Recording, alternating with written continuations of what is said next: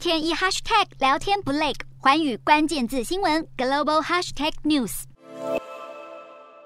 俄军在乌东顿巴斯地区进入所谓的第二阶段军事行动，攻势却明显更谨慎。有看法认为，乌俄战是普丁其实打的很克制。三号，《纽约时报》引述多位美国军方和欧洲专家分析指出，战力理应处于弱势的乌克兰军队，却有余力重新编制，甚至能够边打边接收西方国家运来的武器。尽管乌军的战斗意志确实过人，但是俄军行动确实处处有所保留，被形容为是一只手绑在背后在战斗。日前，泽伦斯基选在基辅地铁站召开记者会，在战火下，列车竟然还能够运行，让现场不少记者啧啧称奇。有美国官员推测，俄军是刻意避免完全摧毁乌克兰的基础建设，以免一旦真的接管，还得面临艰辛的重建。而普丁不攻击铁路，也是为了便于俄军日后运送武器和部队。不过，也可能是因为俄罗斯始终没能拿下乌克兰的制控权，而要从俄罗斯发射飞弹或火箭打击在乌克兰移动中的车队或铁轨，俄军武器可能精准度不如预期。此外，俄军死伤惨重，普丁目前却还没有穷尽手头上的报复工具，像是去年美国最大燃油供应业者殖民管线一度被骇客。控制几乎酿成全美的燃油危机。柏林当局也表示，一旦切断俄罗斯天然气，将会重创德国经济。但克里姆林宫也尚未对欧洲技术更激进的断油断气。有看法认为，普丁没有试图扩大战事，因为他既不想给西方直接参战的理由，俄军也难以负荷与北约开战。不过，专家指出，目前普丁手上比较好的牌之一是对北约组织大举展开网络攻击，并且正在等待时机出手。五角大厦官员也普遍希望，只要在乌东达成一些小型的胜利，让普丁有台阶可下，能够就此收手，别把脑筋动到俄罗斯拥有的五千九百七十七枚核弹头上。Hello，大家好，我是环宇新闻记者杨芷玉。如果你喜欢环宇关键字新闻 Podcast，记得按下追踪以及给我们五星评级，也可以透过赞助支持我们的频道哦。